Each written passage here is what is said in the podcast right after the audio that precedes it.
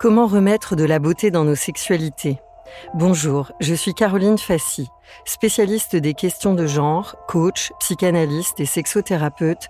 J'accompagne depuis dix ans des femmes et des hommes, comme vous et moi, à mieux se comprendre.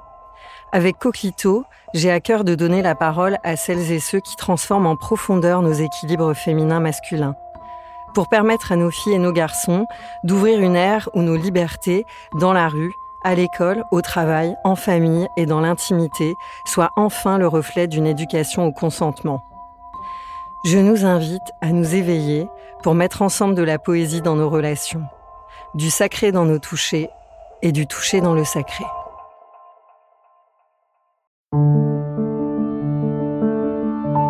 Une production, les podcasteurs.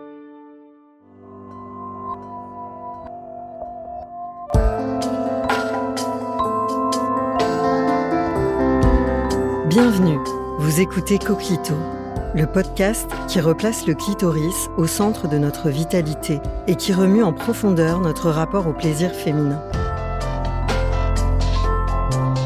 Un rendez-vous de reconnexion à la puissance de cet organe trop longtemps ignoré. Un appel à notre boussole de sensibilité et de force. Les coquelitos chéris donnent la parole à celles et ceux qui œuvrent pour cette reconnaissance et pour ramener de la poésie dans nos rapports sexuels. Coquelito lance un appel pour nous relier, femmes et hommes, dans nos passerelles entre le féminin et le masculin. Coquelito, tu ressens quoi, toi?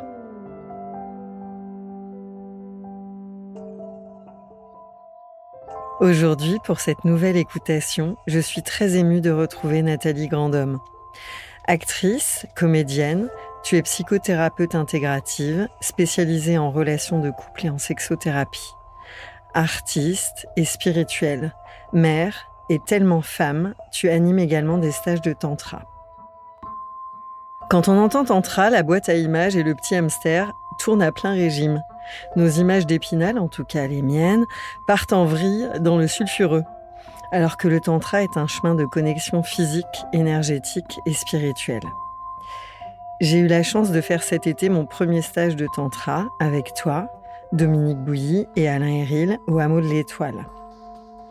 Si ma tête avait compris que je ne me rendais pas dans un lupanar, c'est tout mon être dedans, dehors, qui a été bouleversé par la puissance de cette pratique, expérience, discipline, où le toucher devient sacré.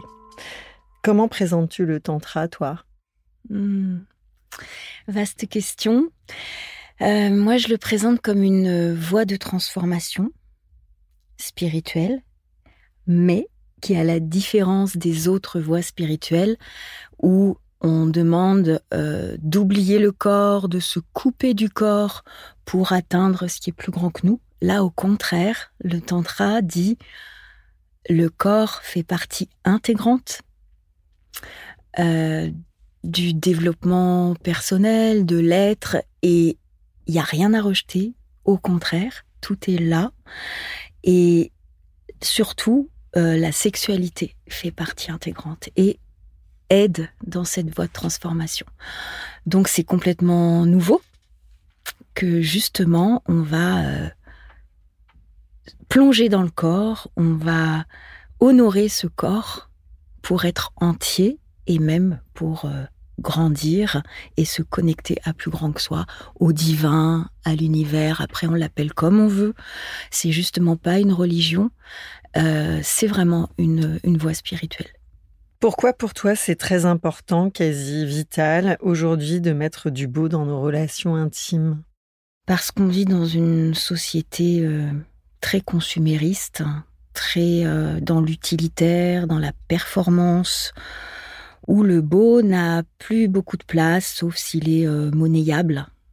Et, et voilà, c'est important d'aller chercher la beauté là où elle est et, elle est partout. Si on veut bien euh, chausser les bonnes lunettes, elle est partout. Hmm. Sept chakras, sept niveaux de relation. Comment les exercices de méditation que tu pratiques permettent de les ressentir, ces sept chakras, de faire des liens? Et qu'est-ce que ça peut apporter à nos cœurs? Tu nous racontes un peu plus alors les sept chakras, je sais que ça peut euh, desservir aussi le, le, tantra, tout ce vocabulaire un peu new age, un peu euh, oriental, euh, mais les orientaux ont beaucoup à nous apprendre. Ça fait des millénaires que ils sont en train de d'explorer et qu'ils connaissent toutes ces notions d'énergie. Euh, que nous on vient juste de découvrir euh, euh, grâce à la, à la physique des, des atomes. Hein. On sait aujourd'hui que, que cette matière, là, on a l'impression qu'on est juste de la densité de la matière et qu'en fait, chaque atome est vide. Et finalement, dans ce vide, c'est l'énergie qui circule. Donc, nous sommes à 95% de l'énergie. Et, et les orientaux le savent depuis toujours. Euh, moi, je me souviens de quand j'étais étudiante, j'avais une amie qui était en médecine, elle voulait faire une thèse sur l'acupuncture. Et elle a mis des années à trouver un maître de thèse qui voulait bien la soutenir parce que à l'époque, je te parle de ça, je suis pas toute jeune, hein, c'est dans les années 80. Et ben l'acupuncture c'était euh, c'était un peu euh, une secte ou c'était c'était suspect. Et aujourd'hui, on a prouvé l'existence des méridiens on a pu les, visualiser. Donc voilà, on, est vraiment en train de se rapprocher de, de, la, des sagesses orientales. Donc les chakras, ce sont des centres énergétiques, en fait, qui font le lien entre l'extérieur et l'intérieur du corps. Et donc, euh, il y en a sept principaux, mais il y en a beaucoup d'autres. Il y en a plein dans les mains, dans la plante des pieds. Euh. Mais les sept principaux nous donnent vraiment une, une grille de lecture du corps, mais aussi du psychologique, euh, du spirituel, de l'énergétique et nous relie avec, euh, avec ces mondes sensibles et invisibles. Hmm. tu peux nous les décrire, les sept niveaux de relation? Oui. Alors, je vais décrire en, en partant du, du bas. C'est ce qu'on fait un peu en tantra, même si nous aujourd'hui on est en train de vouloir euh, plutôt réhabiliter le cœur et partir du cœur, mais je vais partir du bas. Donc le premier c'est le chakra racine, c'est celui qui est tourné vers la terre, qui nous relie euh, à nos ancêtres aussi, à nos lignées, et notamment la lignée des femmes, la lignée des mères, et, à la terre, à notre histoire. C'est de là, là d'où on vient, et c'est là où on s'enracine. Euh, c'est aussi donc la sexualité, c'est le périnée. Et, le bas du corps et les jambes. Et c'est aussi, d'ailleurs, les, Chinois appellent le périnée le muscle des ancêtres. Euh, donc c'est vraiment d'où on vient, notre histoire, nos lignées, c'est tout ce qu'on a aussi à aller voir pour euh, pour se comprendre mieux. Et c'est notre notre enracinement à la terre, à la terre mère qui nous porte, qui nous nourrit. Euh, voilà, c'est la sexualité de reproduction. C'est l'instinct, c'est l'animalité, c'est ce qui a été un peu oublié, notamment pour les femmes. On nous a un peu coupé de ça. Euh, et c'est ce qu'on a besoin de retrouver parce que c'est là, c'est notre chaudron en fait. C'est là qu'on qu'on construit. C'est comme si on avait une maison et que le premier chakra, ça serait la chaudière à la cave. Et s'il n'y a pas de chaleur, s'il n'y a pas de, feu à cet endroit-là, bah le reste de la maison n'est pas chauffé. Donc c'est vraiment euh, l'énergie vitale, l'énergie de vie, le premier chakra. Euh, le deuxième, c'est plus euh, la sensualité, la créativité. Ça correspond chez la femme à l'utérus. C'est là où on crée la vie, mais aussi euh, notre projet de vie et, et, toute la, la, créativité, le, voilà, tout ce qui tout ce qui mature un peu à l'intérieur et, et, qui va qui va ressortir, c'est la sensualité. C'est vraiment les sens, les cinq sens. Donc c'est une sexualité qui est plus, euh, qui, est moins animale, qui est moins dans euh, l'instinct de, de, de, procréation ou de survie, mais qui est plus, euh, voilà, dans une recherche déjà du deux, de la relation à l'autre et de la sensualité. Le troisième chakra, c'est plus ma place dans le monde. C'est ce que je veux, c'est ma volonté, c'est ma liberté, c'est dire oui, dire non, choisir ma détermination, euh, comment je me, ouais, comment je, je rayonne ce que je suis dans, dans le monde. Alors, euh, quand il est un peu distordu, et c'est un peu un endroit où, où on est là euh, dans le monde aujourd'hui, c'est les jeux de pouvoir aussi. quand on n'est pas au clair à ce niveau-là, au lieu de juste rayonner ma puissance et qui je suis, je vais chercher à dominer. Je vais vouloir écraser euh, parce que finalement je suis pas dans ma vraie puissance. Ensuite, on arrive au cœur. Alors là, le cœur, pour moi, c'est le, centre de tout. D'ailleurs, il y a trois chakras très physiques et puis trois chakras plus spirituels. Et le cœur, c'est c'est le centre de, de cette croix. Et, et, là, on est dans, dans l'amour, hmm. dans d'abord euh, comment je m'aime. Et c'est ça qui est vraiment important, c'est retrouver l'amour de soi avant de prétendre aimer l'autre. Parce que tant qu'on s'aime pas complètement, euh, on est un peu comme un, comme un mendiant et on va aller chercher euh, euh chez l'autre ce qu'on croit ne pas avoir. Donc l'idée, c'est vraiment ouvrir, ouvrir son cœur. C'est aussi aller voir ses blessures. C'est comment depuis cet espace du cœur, je peux aller voir là tout ce qui a en dessous, tout ce qui n'a pas été guéri, tout ce qui est blessé, avec cet amour. Et puis après, c'est évidemment euh, comment comment je donne aussi à l'autre et, et c'est surtout recevoir. En fait, le cœur, c'est d'abord se nourrir, recevoir, et puis après, ça déborde tout seul, en fait. Ensuite, on a le cinquième chakra, c'est la gorge, c'est la communication, comment je m'écoute, comment j'écoute l'autre et comment je communique. Et c'est aussi l'expression de cette créativité du deuxième chakra, c'est euh, tout ce qui est le beau, l'artistique, l'écriture, la danse, euh, la peinture, voilà, comment je je j'exprime toute cette euh, toute cette richesse intérieure.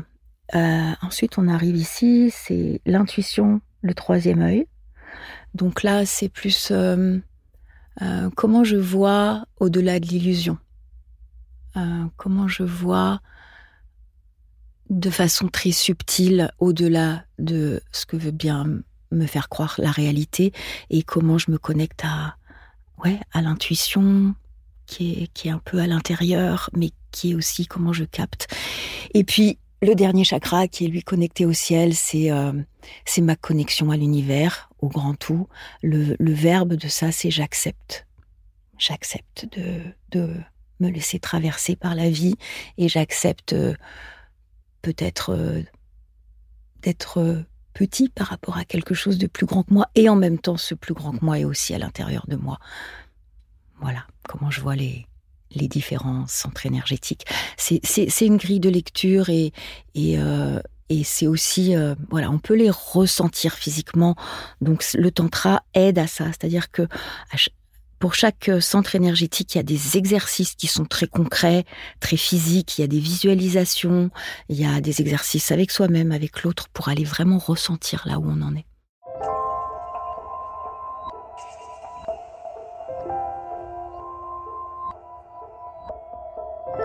Daya. Pourquoi ce nom, Daya? Alors, euh, j'ai mis longtemps à, à oser le, dire. En fait, euh, ma découverte du tantra qui a été un bouleversement pour moi vraiment dans ma vie, ça a été à la fois revenir à la maison et puis euh, waouh, découvrir qu'il y avait tellement de choses que j'ignorais et que j'avais envie de de goûter, de comprendre. Donc je suis partie en Inde euh, pour un peu suivre ce, ce maître que j'avais découvert au show qui était mort mais qui avait toujours un, centre que ses, disciples, on va dire, continuaient à faire vivre. Et euh, je suis allée faire une méditation qui a duré trois semaines, qui s'appelle la Mystique Rose, et qui est vraiment une méditation qui, a changé mon ADN. Euh, c'est une méditation où la première semaine, on rit, parce que c'est une émotion, c'est l'émotion qui est peut-être la moins réprimée dans notre société. Donc on rit trois heures par jour sans raison. en groupe, ça paraît complètement fou, mais c'est tellement transformateur et riche. Euh, et puis on essaye de garder cette émotion pendant toute la semaine. La deuxième semaine, on pleure. Donc là, on va chercher tout, tout ce qui a été, euh, tous les chagrins qui n'ont pas été pleurés. C'est ça d'ailleurs qui encombre le cœur et qui empêche de l'ouvrir complètement. Et, et, et on va aussi explorer un peu la colère, mais on voilà, on s'autorise à pleurer pendant trois heures par jour. Et la dernière semaine, on est un peu en, vipassana, trois heures par jour, à juste être le témoin de ce qui se passe à l'intérieur. c'est juste magique. Et à la suite de ça, voilà, je suis restée un mois et demi dans, cet ashram. Et après, le maître, qui était aussi un médecin ayurvédique avec qui je travaillais, m'a donné ce nom de Jivan Daya.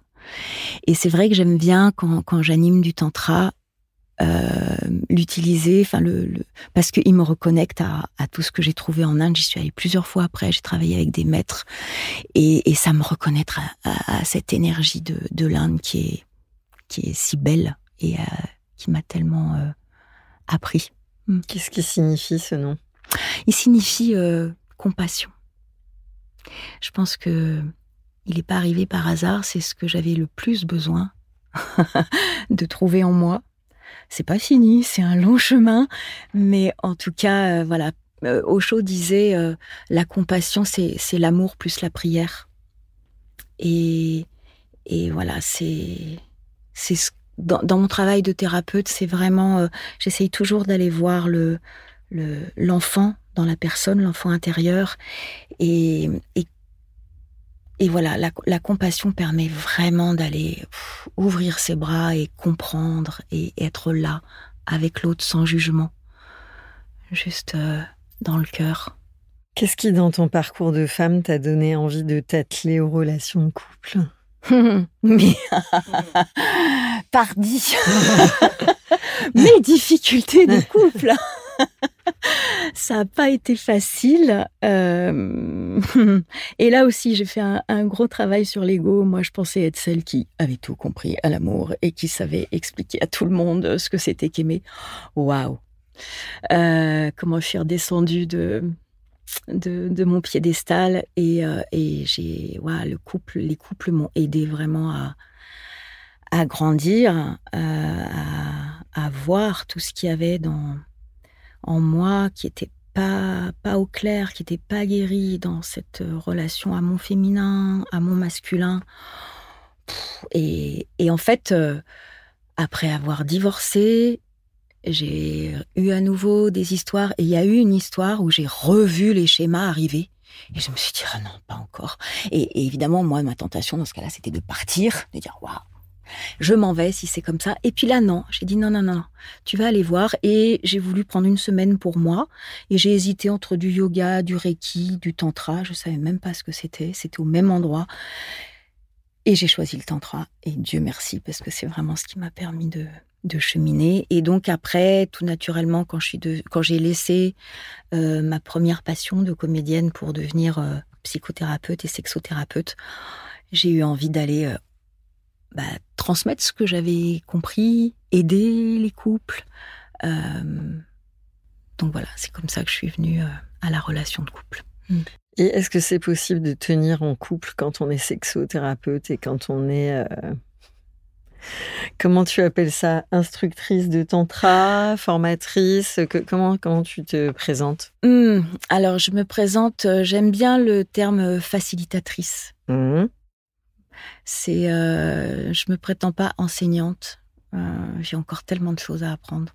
Et puis c'est infini. Mais facilitatrice, j'aime bien, ou accompagnatrice. Euh, alors, le couple, quand on est... Alors, c'est compliqué. Hein Déjà, quand dans un dîner, on commence à dire qu'on est psychothérapeute, Waouh, il y a gens qui, il y a des gens qui se raidissent ou il y en a d'autres qui viennent du coup vous raconter leur vie. Euh, donc, euh, j'ai vite compris qu'il valait mieux pas le dire. Et alors, si euh, dans une relation avec un homme, on commence à dire qu'on est sexothérapeute, oh là, tout à coup, il y a quelque chose qui se fige aussi. Non, c'est pas simple. C'est pas simple parce que euh, certainement les gens euh, projettent beaucoup de choses, fantasment beaucoup de choses. Euh, en fait, ce qui se passe, c'est que en ce moment, je ne suis pas en couple parce que je suis vraiment dans un, dans un travail sur moi de d'aller euh, voir à l'intérieur et, et, creuser encore cette capacité à, tenir debout toute seule et à, et à trouver ma complétude. Donc en ce moment, je fais un break. Donc il y a un petit moment que j'ai pas euh, expérimenté ça. Et puis là, ça y est, je. Enfin, en fait, je commençais à me dire tiens, allez, ça serait bien de, recommencer à aller voir. Euh, justement, je pense que le couple est un miroir et, et on peut euh, évoluer, grandir, guérir seul. Et puis à un moment, euh, aller en couple, c'est une manière d'aller voir euh, où on en est vraiment, parce que l'autre ne vous loupe pas. Le miroir est très très proche. C'est ça. la boule à facettes est très proche de voilà, soi. Voilà. Et tout à coup, on peut plus se mentir, quoi.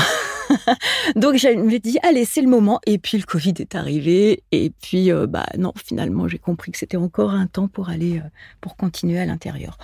Donc on va voir là, maintenant que ça se réouvre, si. Euh, mais c'est vrai que c'est pas facile parce que aussi il y a une exigence pour soi, pour l'autre. mais mais j'ai hâte là d'aller et puis d'arriver à poser la limite de euh, être en couple, être l'amoureuse ou l'amoureux, euh, c'est pas être le thérapeute de l'autre. Donc c'est. Ah, mais alors justement, ça, le fait de devenir thérapeute, c'est-à-dire de laisser enfin la place à cette passion que j'avais toujours eue en fait, mais que j'ai pas osé euh, peut-être vivre dès le début. C'est pour ça que j'ai pris d'autres chemins dans, ma vie professionnelle. Mais le fait de devenir thérapeute et notamment en sexothérapie et en thérapie de couple, ça m'a permis d'arrêter de vouloir euh, soigner mes compagnons. Et ça, ça a été un gros soulagement. C'est-à-dire que tout à coup, j'essayais plus d'être la thérapeute de l'autre. Je pouvais le faire dans mon cabinet et euh, j'étais beaucoup plus tranquille euh, dans l'intime. Tu t'es formé à différents courants, cultures, pratiques que tu tricotes. Euh, tu nous racontes pourquoi c'est justement intéressant de tricoter plusieurs matières en tant que mhm. thérapeute mhm. ah ben moi, c'est ma philosophie déjà de à l'adolescence. Euh, je voulais pas faire partie d'un groupe ou voilà. J'ai toujours été un peu électron libre et, c'est pareil. Donc je me suis formée bah, à, à Indigo Formation l'école d'Alain Héril. Je sais qu'il a été reçu ici il n'y a pas longtemps. Et, mais je suis allée, voilà, euh, continuer à chercher en tantra, à l'étranger notamment. Euh, j'aime bien aller vraiment chercher plusieurs courants et puis faire ma faire ma sauce à moi. Donc déjà l'école d'Alain qui était intégrative, ça me plaisait beaucoup parce que on, allait vraiment toucher un peu à tout. Et, et voilà, j'aime je, je, me méfie vraiment des, des, chapelles, des écoles, des choses comme ça très euh, dogmatiques ou euh, dont il faudrait pas sortir et puis du coup on critique les autres. Euh, voilà, je pense qu'il y a de la place pour tout le monde et il y a des richesses partout et moi je j'ai vraiment cette, cette soif d'aller comme ça découvrir et ne pas me revendiquer d'une école. Hmm. Dans le confin de ton cabinet ou dans les stages de tantra, qu'est-ce que tu as découvert et qu'est-ce qui te surprend et te touche? Hmm. ah, Ce que j'ai découvert surtout grâce au tantra, c'est que euh, plonger un être humain dans un bain de bienveillance, de non-jugement et d'amour, et vous allez le voir se, se transformer euh, aller oser toucher sa vulnérabilité, se rencontrer. Et, euh, et ça, c'est magnifique. Ouais, ça, c'est vraiment. Euh, il y a des gens qui arrivent, mais avec des cuirasses énormes, avec des jugements sur eux, principalement, et aussi donc sur les autres, évidemment, parce que c'est comme ça que ça marche. Et tout à coup, de voir ces, ces cuirasses se, fissurer, et notamment pour les hommes, Hein, les hommes à qui on a tellement imposé de de pas écouter leurs émotions, de pas être vulnérable parce que c'était être faible, d'aller toujours chercher la force, la performance et, de voir ces hommes tout à coup euh, ouvrir cet espace-là et oser se rencontrer, oser être vulnérable, oser euh, lâcher comme ça ces cuirasses et les femmes aussi, c'est voilà, c'est juste magnifique et ça ça a vraiment contribué à me à, me valider dans ma croyance que, que l'homme est, foncièrement euh, dans l'amour, en fait. Que nous ne sommes qu'amour et que c'est juste nos histoires, celles qu'on porte, celles avec lesquelles on arrive, celles qu'on reçoit, nos histoires de vie, nos épreuves, tout ça qui, qui nous en éloignent ou qui, euh, qui sont des chemins pour aller creuser encore plus, mais mais on est ça foncièrement. Alors on est ça et en même temps, euh, qu'est-ce que euh, quel regard tu portes sur le, le, couple ou les couples en 2021 dans nos sociétés? Parce que euh, tu vas vers différents courants, différentes, tu as une expérience de différentes cultures. Voilà, quel regard tu as sur la société occidentale, les couples, les couples en France en 2021 Alors, ça dépend un peu des générations, on va dire. Euh, ils sont un peu perdus. Euh, et en même temps, je trouve qu'il y a de plus en plus d'outils à, mm. notre disposition mm. pour euh, justement comprendre. Je pense que c'est compliqué. Moi, j'ai vraiment essayé ce couple euh, d'où je venais. Hein, mes parents sont encore ensemble. Le mariage, c'est sacré. Euh, euh, divorcer, ça se fait pas. Donc, j'ai vraiment essayé d'expérimenter ça. Ça n'a pas été un franc succès. je pense que pour moi, signer quelque chose au bas d'un papier officiellement, c'est c'est pas bon du tout. Donc, j'arrête ça. Mais je crois qu'il y a, une liberté à trouver au sein du couple et en même temps, ça passe pas forcément par tout ce qu'on voit, la polyamour, etc., mais vraiment une liberté intérieure à se donner, d'être, d'être libre, aimer et être libre. Voilà, et rester libre, c'est le défi du couple aujourd'hui. J'ai trouvé remarquable votre façon à tous les trois, Dominique, euh, Alain et toi, de tenir le cadre d'un stage de tantra. Nous étions plus de 35 participants, donc un groupe assez dodu, euh, pendant une petite semaine. Et euh, voilà, remarquable sur le cadre parce qu'on touche à de la matière sensible, on touche à des traumatismes, on touche euh, au corps, on touche à un élan spirituel, à des connexions intuitives. Comment est-ce que vous travaillez tous les trois pour nous offrir ce cadre-là, qui est à la fois contenant, bienveillant, mais on sent qu'il y a beaucoup de techniques, beaucoup d'introspection chacun, pour réussir ce, cette orfèvrerie euh, d'équilibriste. Merci. Euh, alors déjà, je pense que le fait qu'on soit tous les trois thérapeutes, ça fait qu'on a beaucoup de respect pour euh, les blessures, les traumas. On est très en conscience avec le fait que, je dirais, quasiment tout le monde est traumatisé l'éducation euh, qu'on a reçue, euh, la sexualité avec les répressions et donc du coup les violences sexuelles, celles qu'on vit, celles qu'on porte de nos mères, de nos lignées, on est forcément traumatisé. Donc on a une grande conscience de ça et donc on propose un cadre qui va éviter au maximum de retraumatiser, de faire revivre un trauma et qui va au contraire mettre de la sécurité au maximum pour pouvoir justement se détendre, laisser remonter des mémoires si elles sont là ou des voilà des traumas, des traumas qui, appellent à être guéris. Et, et si c'est pas l'espace, parce que c'est pas non plus de la thérapie pure, euh, au moins permettre d'aller goûter sa sensualité, se détendre dans le rapport à son propre corps, dans le rapport au corps de l'autre, euh, pour justement euh, recevoir un autre scénario, explorer un autre scénario que euh, l'autre est dangereux, l'autre va me faire mal ou l'autre veut quelque chose de moi. Voilà, on, on, essaie vraiment de mettre la sécurité. On est d'accord là-dessus, tous les trois, on est très vigilants sur ça, que c'est un cadre contenant et sécure qui va permettre la liberté, justement.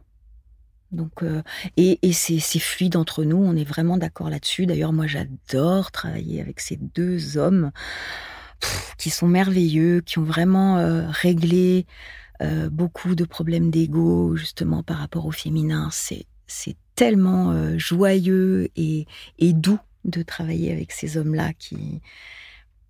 Ouais, c'est un bonheur. Je te trouve magnifique de beauté ancré, sensuel, sauvage et spirituel. Comment tu t'en sors avec le contre-transfert? Ah. euh, Alors, pour tout te dire, ça n'a pas toujours été ça. Moi, je viens d'une famille où euh, il a fallu le conquérir de haute lutte, ce féminin. Euh, pour faire court, on attendait des garçons, on a été deux filles. Moi, j'ai été élevée comme un garçon. J'avais les cheveux très courts.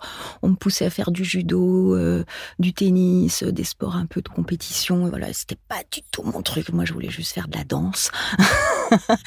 et, euh, et, donc, euh, ouais, ça a été une conquête.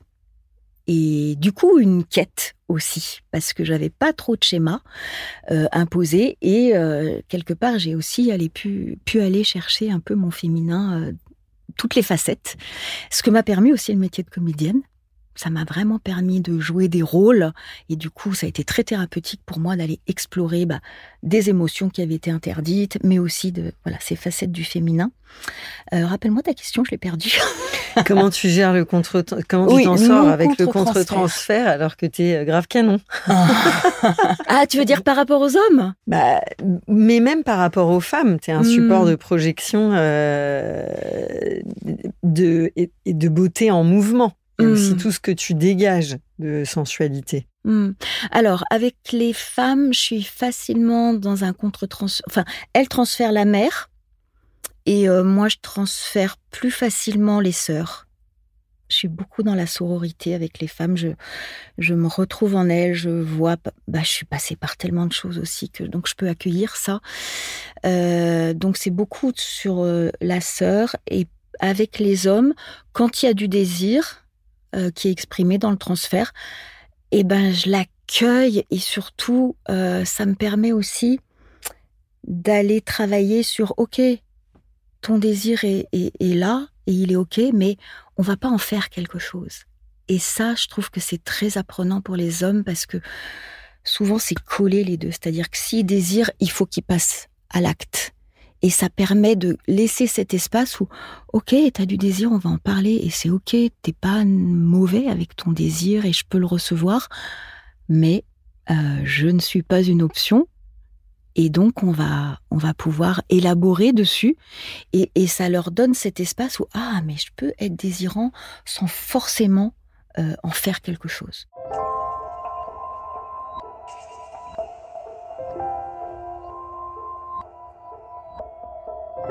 Qu'est-ce que cela permet de se retrouver entre femmes et entre hommes? Pourquoi est-ce nécessaire? Hmm, C'est vital. C'est vital, je pense qu'on a... Je ne sais pas si on les a jamais eus, ces espaces, mais par exemple, j'ai une image, parce que j'ai connu ça, mon arrière-grand-mère me racontait ça, de ces femmes qui allaient au lavoir, par exemple. Alors, c'était pas forcément une tâche agréable, hein, on imagine, en plein hiver, mais en tout cas, c'était aussi un endroit où elles se racontaient, euh, dans l'intime, où ça pouvait être joyeux, ça pouvait pleurer. Voilà, il y avait ces espaces-là. Je pense qu'on les a perdus avec nos familles un peu euh, euh, nucléaires là. Et, euh, donc c'est vital d'aller retrouver la sororité et la fraternité. Et aussi pour les hommes, il y a de plus en plus de ce qu'on appelle les groupes d'hommes ou les tentes blanches, où les hommes vont être ensemble, mais pas pour aller faire la guerre, pas pour euh, aller euh, travailler sur ce masculin là qui doit supporter, qui doit pas ressentir et, et qui doit euh, conquérir, mais dans un masculin qui se raconte, qui se parle, qui ose se toucher. donc c'est vital d'aller d'aller retrouver ces rapports-là de fraternité, sororité, de se dire ce qui a été compliqué, ce qui est difficile, ça déculpabilise de, de voir ah mais je suis pas toute seule à, avoir vécu ça et de pouvoir se, se soutenir, ouais, trouver une, une entraide, une solidarité, c'est très important. Mais ça doit pas être que ça. C'est-à-dire qu'à un moment, il y a aussi besoin de se réunir. Et c'est ce que j'aime dans le tantra mixte, c'est que à des moments, on va permettre aux femmes et aux hommes de, de vraiment se comprendre dans, dans l'intime. Et l'intime, c'est pas forcément être nu et être dans la sexualité, c'est aussi de se de se dire authentiquement et de se, de se montrer dans, dans l'émotionnel. Hmm. Comment redonner au coquelitou la place qu'il devrait avoir? Apprendre à mieux le connaître. Hmm. Alors là, tu touches un endroit qui a été vraiment mon cheval de bataille. Moi, quand j'ai découvert euh, les travaux d'Odile Buisson, je, je, pense que j'ai été dans les, dans les premières à lui écrire, à lui dire mais je veux absolument faire ce... Et elle m'a envoyé le, lien là qui permettait d'aller imprimer en 3D un clitoris. Et là, j'ai commencé dans mon cabinet à montrer ça aux femmes. Et quand j'ai vu comme c'était une révélation pour elles de, de comprendre qu'elles avaient ça à l'intérieur d'elles, quoi, qu'elles étaient porteuses, que c'est pas juste ce petit poids qu'on dessine sur les, sur, au mieux qui est dessiné mais le plus souvent qui était oublié, ce petit poids, ce petit bouton là, on a beaucoup euh, brodé hein, dans la littérature ou dans euh, sur le, petit bouton, et qu'il y avait tout ça en dessous qui était vibrant, vivant, tellement puissant, qui était érectile, qui finalement c'était euh, d'ailleurs au niveau embryologique, hein, c'est la même chose que le pénis, et, et c'est comme un pénis, ça a quasiment la même taille, et, et quand j'ai compris comme ça les ça les remettait dans leur puissance et dans quelque chose de joyeux. Oh, ça a été vraiment mon, outil, quoi. Je l'avais dans mon sac. D'ailleurs, j'en ai toujours un dans mon sac. J'en ai en porte-clés. J'en ai partout. Parce que oui, c'est, on, a bien, on, excise les femmes, malheureusement encore euh, un peu partout sur la planète.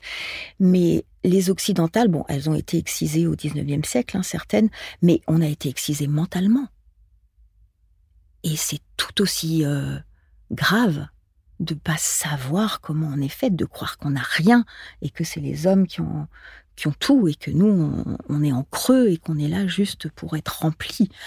Et tout à coup on a cet organe qui est tellement euh, joyeux, puissant, qui réagit, qui qui vit, qui vibre, qui euh, alors moi j'aime bien l'étymologie du, du clitoris dire la clé. Mmh. Plutôt que la colline, je sais qu'il y a au, niveau de l'étymologie grecque, il y a les deux, mais pour moi, c'est la clé. C'est la clé du plaisir féminin, mais c'est aussi la clé qui ouvre la porte du, du vase sacré, de la de l'espace sacré, du temple. Hein, parce qu'en tantra, euh, on appelle ça la, la yoni, c'est vraiment le, vase sacré, la grotte sacrée, et on dit en tantra que le corps humain est un temple, qu'il est sacré en entier. Et, c'est le clitoris, c'est vraiment ce qui permet d'ouvrir cette porte pour pouvoir. Hein. C'est un peu comme si, ok, on joue à l'extérieur, hein, on se rencontre à l'extérieur. Euh, il est content. Il est content, ouais. Et c'est vraiment ok. Je vais voir comment comment tu t'occupes de moi. Je vais voir. Euh, et puis on va jouer, on va se donner du plaisir comme ça. Et si c'est ok, si j'ai confiance, si ça se passe bien, ouais, je vais peut-être avoir un appel pour euh, que ça s'ouvre et t'inviter à l'intérieur. Et où là, on peut aller explorer d'autres formes d'orgasme et d'autres sensations. Et, et, voilà, donc c'est la clé de la porte. Hmm. Qu'a-t-il de physique et de spirituel? Tu as commencé à nous dire, c'est la clé de la porte, accès, Hmm, en quoi il nous embarque, euh, il va bien plus loin que ce qu'il permet physiquement d'ouvrir de notre temple sacré. Hmm. Euh, alors, il va, il va plus loin aussi parce que ça, j'ai oublié. et ça, les, les, alors moi, je, je, reçois tellement de femmes qui arrivent en me disant j'ai un problème, j'ai pas d'orgasme. Et en fait, elle cherche ce, fameux orgasme vaginal qui est montré comme une comme la seule voie possible de la sexualité, hein, que ce soit dans la plupart des films ou dans la, la, pornographie. Arnaque complète. Arnaque complète. Arnaque totale. Mais pour tout le monde, pour les hommes comme pour les femmes, parce que ça met une pression énorme sur les hommes qui se disent c'est mon pénis qui va faire jouir euh, la femme. Donc il faut qu'il soit euh, puissant, érectile, que ça tienne longtemps. Que... Mais au secours, pauvres hommes, moi j'ai beaucoup de compassion pour eux parce que c'est une charge mentale et physique épouvantable. Donc il faut vraiment sortir de ça. Malheureusement, euh, toute l'imagerie aujourd'hui nous y ramène. Et,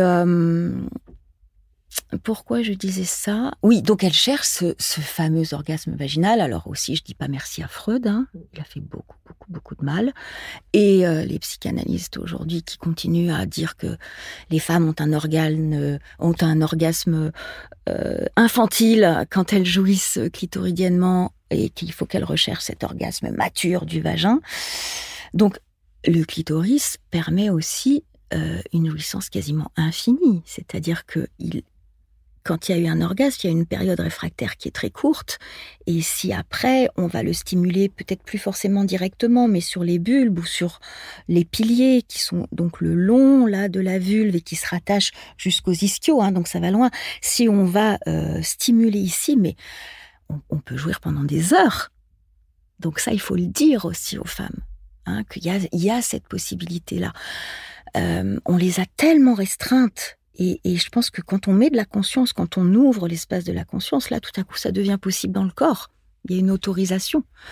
Alors après, je suis pas pour non plus euh, euh, aller vouloir imposer orgasme sur orgasme aux femmes et cette quête à tout Mmh, prix de l'orgasme. hein, ça met mmh. aussi, on remet une contrainte là qui est, qui est grave, mais en tout cas, juste aller explorer les possibilités. Donc euh, voilà, cet organe, il est aussi multi-orgasmique et après, il permet d'aller ouvrir cet espace où là, euh, notamment, il permet, ah oui, c'est ça que je voulais dire, au niveau du col de l'utérus, d'aller permettre euh, cette détente et euh, qu'on trouve aujourd'hui. Moi, je regrette aussi de ne pas accoucher maintenant parce que il y a tellement de belles choses qui se passent, notamment sur la naissance orgasmique. On sait, on voit vraiment, il y a des vidéos. Allez regarder par curiosité naissance orgasmique. Vous allez voir des femmes qui accouchent en orgasmant. On est loin du tu accoucheras dans la douleur qu'on nous a mis dans la tête. Et ce clitoris, si on le stimule, va permettre de produire l'ocytocine naturellement, qui est celle qui va permettre au col de s'ouvrir et de se relâcher si on laisse le temps, si on n'est pas en train de vouloir que la femme accouche à toute vitesse parce qu'il y en a cinq autres qui attendent euh, dans les salles à côté. Donc si on laisse le temps aux femmes et si on leur permet justement d'aller se caresser, se toucher, etc., on peut obtenir ça. Donc ça, c'est par rapport à l'accouchement, mais par rapport à, la rencontre avec le sexe de l'homme, quand, quand l'homme rentre en prenant son temps millimètre par millimètre et qu'il va se connecter au col de l'utérus, il peut y avoir cette ouverture où ça va être comme une aspiration. Et là, c'est ce qu'on appelle cet orgasme cosmique, en fait, où tout à coup l'énergie monte dans tout le corps et, euh, et, et on touche, parce que l'utérus, c'est vraiment, c'est l'endroit sacré où, où une âme vient s'incarner dans un corps et qui va être le passage après pour, pour la vie sur Terre. Donc, il y a quelque chose là de pff, très grand qui s'ouvre. Mm. En quoi le tantra participe à, à nous éduquer au consentement? Ah, alors, il n'y a pas que le tantra, hein, parce que euh, la roue du consentement, elle a été je, créée par Betty Martins, là, cette américaine, et c'est vrai que nous, on, l'utilise parce que c'est un outil euh, magnifique dans nos stages. Euh, mais le tantra, pour pour pouvoir monter au cœur, il faut savoir poser ses limites. Si on ne sait pas poser ses limites et on nous apprend pas à poser nos limites, parce que tout petit, on est tellement dépendant quand on arrive qu'on est soumis à la volonté des parents, qui souvent sont eux-mêmes émotionnellement très immatures et, qui du coup vont euh, euh, nous, nous, contraindre. Et donc on n'a pas appris à dire non, on n'ose pas dire non. Donc savoir dire non, c'est vital dès qu'il y a du toucher. C'est ce qui va permettre de se dire oui et de dire un véritable oui à l'autre. Parce que sinon, si on n'ose pas dire non et qu'on se laisse toucher, alors que c'est pas juste. On transforme l'autre en bourreau et on se place à nouveau soi-même en victime. Donc c'est vraiment important, ces exercices-là, on les fait en début de stage. Moi, je suis passée par là, hein. moi, je ne savais pas dire non, quoi. et, et ça m'a pris des années. Et aujourd'hui, c'est la première chose que je vérifie quand j'entre en relation avec quelqu'un, même pour un petit exercice comme ça, c'est que c'est OK que je dise non. Des fois, je vais même jouer le non juste pour vérifier que il se met pas en colère ou il se s'en va pas ou voilà que il est capable. Après, j'accepte qu'il soit pas capable, mais en tout cas, ça me donne une information et je vais vérifier que le non est possible, que je peux dire non à cette personne. Même pour des gestes infimes. Enfin, qui Alors, peuvent sembler. Euh... Oui. Parce qu'en en stage, on, on, vous nous avez fait redécomposer pour des gestes vraiment qui peuvent apparaître euh, d'une banalité euh, quotidienne, mais c'est leur redonner beaucoup de sens. Oui. Ouais. Oui, parce que le toucher, c'est pas rien. Mm. Hein, rentrer dans, dans on, on sait qu'on a une espèce de, d'espace intime là qui peut être à peu près à 50 cm du corps et quand on rentre là et avant même de toucher l'autre il y a déjà un, un contact qui se produit et, et le pot à pot c'est, c'est vraiment important le tantra remet de la conscience dans tout ce qui pouvait être banalisé, rendu ordinaire. Et, justement, le, toucher, c'est précieux. C'est, tellement de sensations. C'est un contact avec l'autre. C'est, je, t'autorise à, à venir euh, au contact avec moi et à me procurer des sensations. Donc, alors après, c'est vrai que quand on est dans une relation intime, on va pas sans arrêt à chaque fois qu'on se prend la main redemander. Mais et encore, on peut faire des exercices là-dessus pour aller voir mmh. Est-ce que c'est vraiment ok? Et quand on prend le temps de réfléchir, et qu'on dit oui, oui, j'ai envie que tu poses ta main à tel endroit de mon corps, waouh, quand ça va arriver, on le vit différemment parce que il y a une véritable anticipation et déjà dans, dans ce temps-là qu'on se laisse de répondre et qu'on laisse à l'autre de le faire, oh, il y a déjà tellement de sensations qui arrivent. Donc on peut redécouvrir la, richesse et la, le côté précieux du toucher en, en se laissant ce temps-là. Est-ce que je peux poser ma main sur ta joue? Ah, mmh. Déjà, de poser la question. Mmh. Mmh. Quel conseil tu donnerais aux femmes et aux hommes, et d'abord aux femmes, pour s'émanciper dans leur sexualité? Alors, qu'est-ce que tu entends par s'émanciper? Euh, Se sentir plus libre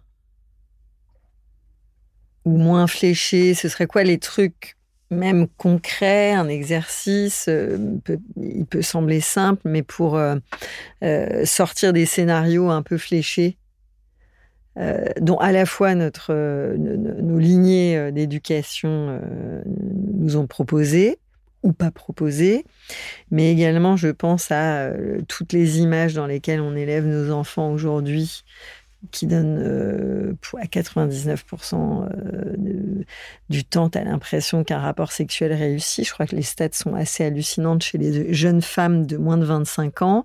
Elles pensent majoritairement qu'un rapport sexuel réussi, c'est quand le mec a joui. Hmm. Donc je pense à, à, la fois au poids de l'éducation et au poids de l'image euh, véhiculée sur les réseaux sociaux, les films porno. Ben c'est vrai que ça c'est lourd. Hein. Moi, je suis très inquiète pour les, les générations qui arrivent. Là, mm. j'ai déjà dans mon cabinet des, des jeunes femmes. Euh, c'est plutôt des jeunes femmes, mais des jeunes hommes aussi, euh, qui arrivent et qui ont été massacrés par le porno, quoi, qui ont des représentations et, et du coup qui ont vécu des expériences euh, qui étaient modélisées sur euh, le porno qui est dramatique. Hein. La femme ne dit jamais non, elle a l'air d'aimer la violence, elle jouit en 30 secondes euh, à la pénétration. Euh, voilà, et puis cet homme doit tenir son érection, et puis il faut passer par toutes les positions dans le minimum de temps. Donc oui, je, suis très inquiète par ces, petits garçons qui sont, notamment les petits garçons, mais les petites filles aussi, qui sont biberonnés au porno à partir de, 10-11 ans, là, tout ce qui circule. Euh, pour moi, la, rééducation par rapport à ça, c'est de revenir à son corps. Pour les femmes, euh, d'explorer leur corps, d'oser se toucher, euh, d'oser connaître les chemins de leur plaisir pour pouvoir après guider l'autre, parce que souvent, il y a encore ce que j'appelle le syndrome de la belle au bois dormant, hein, c'est-à-dire la femme est euh, toute pure, toute endormie comme ça, et c'est le prince qui va venir lui, par un baiser, l'éveiller tout à coup. Et donc, euh, les femmes ont pendant longtemps euh, considéré qu'elles ne savaient rien et que c'était l'homme qui allait les initier au plaisir les pauvres hommes, ils y connaissent rien non plus. Euh, au mieux, ils ont rencontré euh, une femme initiatrice qui les a un peu, mais sinon, euh, voilà. Et chaque femme est différente en plus. Donc c'est vraiment aller se réconcilier avec son corps, l'image de son corps. Ça c'est encore très pesant pour les femmes. Connaître son sexe. Hein, je, je, vois des femmes qui qui ont été vues plus de personnes qu'elles-mêmes. C'est-à-dire qu'elles ont été vues par leur partenaire, par leur gynécologue, par leur médecin, mais elles-mêmes ne se sont jamais regardées. Donc euh, cet exercice-là du miroir, d'aller se voir, euh, déjà se, connaître et puis euh, s'explorer, J'aime beaucoup le mot qu'a inventé euh, Laura euh, Pinson, qui est une sexologue, une, amie et collègue, s'explorimenter. Donc partir vraiment comme une exploratrice, euh, découvrir les, trésors de, son corps, les voies de son plaisir, avec douceur, avec lenteur. C'est la lenteur qui permet le ressenti, qui permet le plus de sensations. Donc se donner ce temps et puis après le faire à deux. Et les hommes aussi, les hommes sont dans une sexualité pour la plupart très mécanique. Euh, qui ont appris à se masturber très rapidement parce qu'il fallait se cacher, etc. Donc, euh, du coup, ils sont dans, quelque chose de très, euh, très mécanique, un peu fort, un peu brutal, et, du coup, ils ont insensibilisé leur sexe. Donc, il y a besoin de retrouver cette sensibilité fine pour pour pouvoir prendre le temps, goûter et, et aller découvrir qu'il n'y a pas besoin de faire grand chose pour ressentir et donc lâcher cette course à l'intensité, euh, à la performance, à, l'orgasme à tout prix, et juste euh, ouvrir l'espace. Ça, c'est vraiment un des mots du tantra, euh, l'expansion. Hein, l'expansion de la conscience, mais aussi l'expansion des sensations, l'expansion de l'être à l'intérieur. Et ça, ça passe par la lenteur. Ouais, la lenteur principalement. Avant de se dire à bientôt, mm. Daya, je te propose dans ce studio que chacun s'installe dans son espace intime. Mm. Nous prenons le temps de nous inspirer depuis nous dedans. À quel moment écoutes-tu ta boussole de sensibilité? Le plus possible. Et quand j'y suis pas, euh, Oh, vraiment, je, je m'y remets le plus possible. En quoi ton coquelicot est-il une force? Ah, c'est ma, c'est ma force de vie, c'est ma liberté d'être euh, dans une sexualité euh, joyeuse et, et, et d'être tout court, d'être pleinement femme. Hmm. C'est quoi ces super pouvoirs? Euh,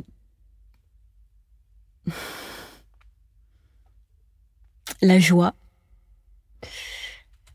Euh, et de, me connecter à, à, à tout l'univers en fait. Ouais c'est comme un avion qui m'emmène ou une fusée qui, qui m'emmènerait euh, là-haut dans les planètes et, me connecter euh, ouais, à, tout ce qu'il y a autour de moi, me fondre dans le grand tout. Voilà, c'est ma fusée. Hmm. Quels sont les mots qui t'ont touché dans ce temps de partage?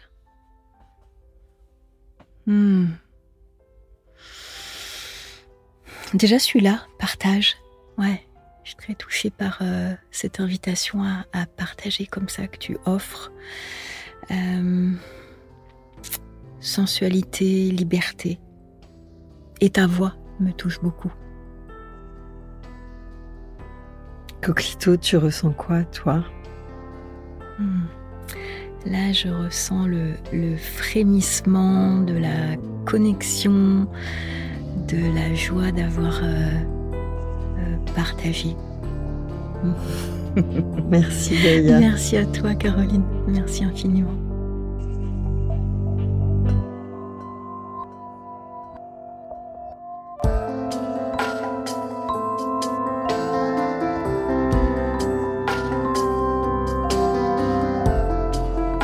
À très bientôt pour un nouvel épisode de Coquelito. Coquelito, je nous trouve très beau